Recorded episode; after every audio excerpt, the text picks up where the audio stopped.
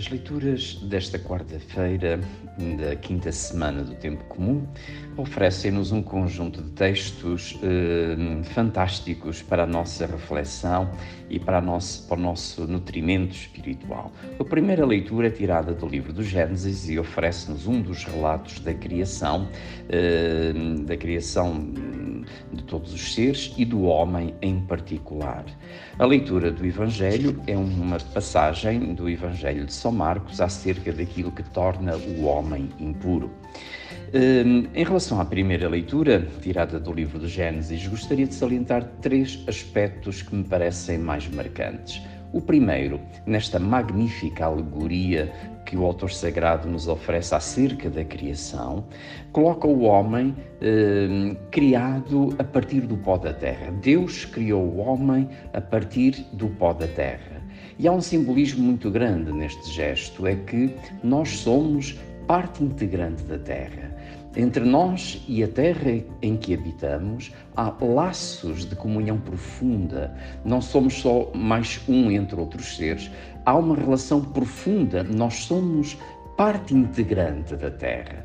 Esta mensagem é muito importante, nomeadamente quando estamos a celebrar um ano dedicado à Laudato Si, essa eh, magnífica exortação do Papa Francisco acerca do, eh, do respeito eh, que devemos à Terra onde habitamos, esta ecologia integral.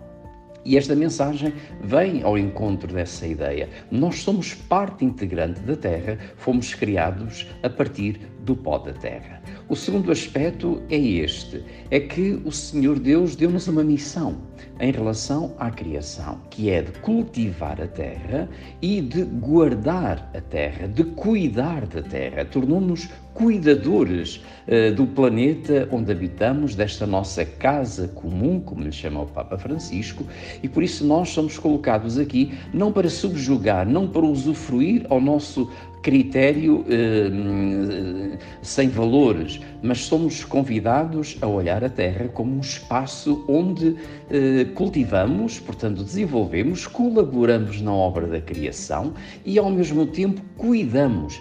Quem ama, cuida, diz o poeta. E por isso nós somos colocados com uma inteligência eh, particularmente, eh, digamos assim, eh, protegida por Deus, querida por Deus, para cuidarmos o próprio planeta onde habitamos, a casa, a nossa casa comum.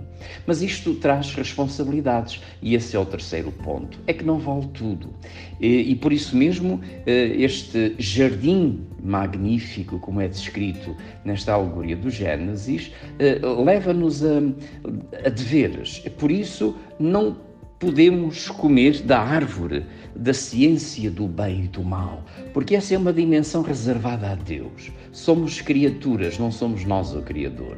Portanto, há deveres, há obrigações para com o planeta onde habitamos, para o convívio, o nosso convívio com as criaturas. É um texto fantástico que, no fundo, nos abre esta perspectiva de que o amor o amor uh, leva muitas vezes uh, a, a, termos que dizer não, leva-nos muitas vezes a ter que abdicar, a ter que, como acontece com as árvores, a ter que cortar para melhor amar. Esta era uma, inclusive, uma linda meditação de Chiara de outros tempos, eh, com, esta, com este slogan, diria assim: é preciso cortar para melhor amar, para dar mais fruto.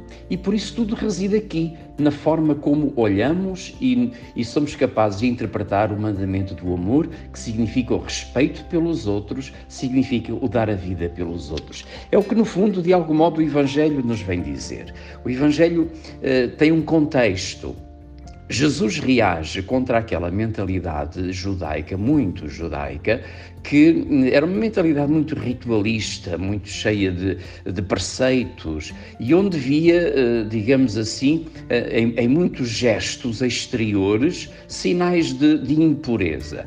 Era a impureza cultural, sei lá, não se podia tocar num cadáver, não se podia tocar eh, numa mulher pecadora, não se podia tocar em alimentos impuros, não se podiam fazer uma, uma série série de coisas, por exemplo, em dia de sábado, havia muitos gestos que tornavam o homem impuro, havia muitas coisas que tornavam o homem impuro. nomeadamente comer determinados alimentos, como é o caso da carne de porco, etc, etc. Jesus reage contra esta mentalidade, dizendo que não, as coisas, a, a, impureza não está nas coisas que estão à nossa volta, não está no exterior, está no coração. É do coração que sai o que torna o homem impuro é aquilo que lhe vem do coração, é a maldade, é a inveja, é a cobiça, é a imoralidade. O que sai do coração do homem é que o torna impuro. E aqui eh, havemos então de compreender que o nosso coração tem toda a capacidade de odiar e de amar, de fazer o bem e de fazer o mal. E a nós está a escolha. Saber escolher, saber diante de cada coisa uh, discernir o que é bem e o que é mal, para que o nosso coração se incline para o bem e, tal como nos dizia a primeira leitura, há coisas que não são lícitas, que não são permitidas. E por isso, neste mundo em que vivemos, que nos ensina falsamente que tudo é bom, que tudo está bem, que, não há, que já não há pecado, é uma catequese enganadora. Aquela de Jesus é dizer-nos que há coisas que o coração não pode fazer, não nos pode levar a fazer. Há coisas que são erradas, que são profundamente erradas. Por mais que se queira tirar a vida, matar, não é a mesma do que dar a vida.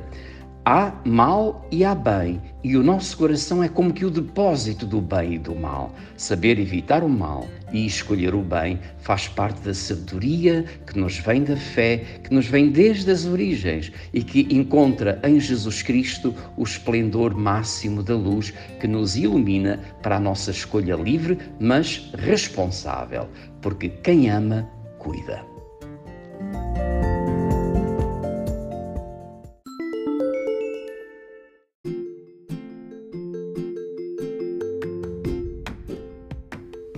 Olá, obrigado por ouvires o nosso podcast.